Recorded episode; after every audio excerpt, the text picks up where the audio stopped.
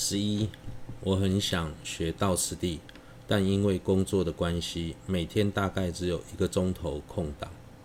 请问该如何运用这段时间来学习呢？答：学习佛法时，应该时常反观内心，检视自己心中哪种烦恼最强烈，就先对治那种烦恼。就像学习奢摩他时，会特别强调尽行所缘。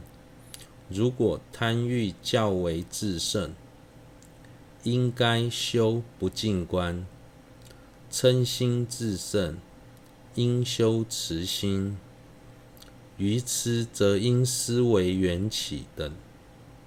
以学习道次第而言，如果特别执着今生的人事物，就应该专修死亡无常等下世道法类；如果过度贪求来生的安乐，就应该多思维轮回的过患等中世道的法类；如果过于贪爱自己，则应该多串习菩提心等上世道的法类。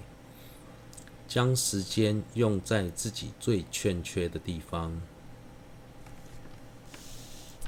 十二，学习净土法门与学习道次第有相违吗？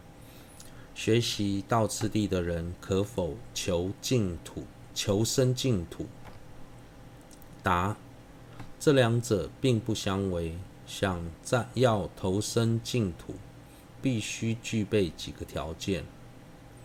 不贪着现世安乐，一心皈依阿弥陀佛等，努力忏悔过去所造的罪业，以及生性业果，这些条件都可以借由学习到此地来承办。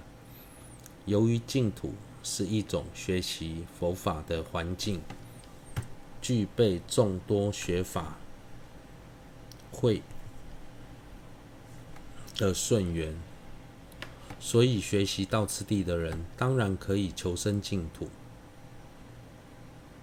十三，近日来有很多人提出学习藏传佛法就要学藏文、色类学等课程的观点，是否真是如此呢？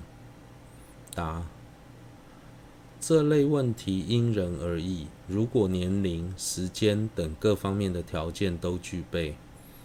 将来也想深入学习藏传佛法的话，的确可以先学藏文及色类学等基础课程，之后再学五部大论。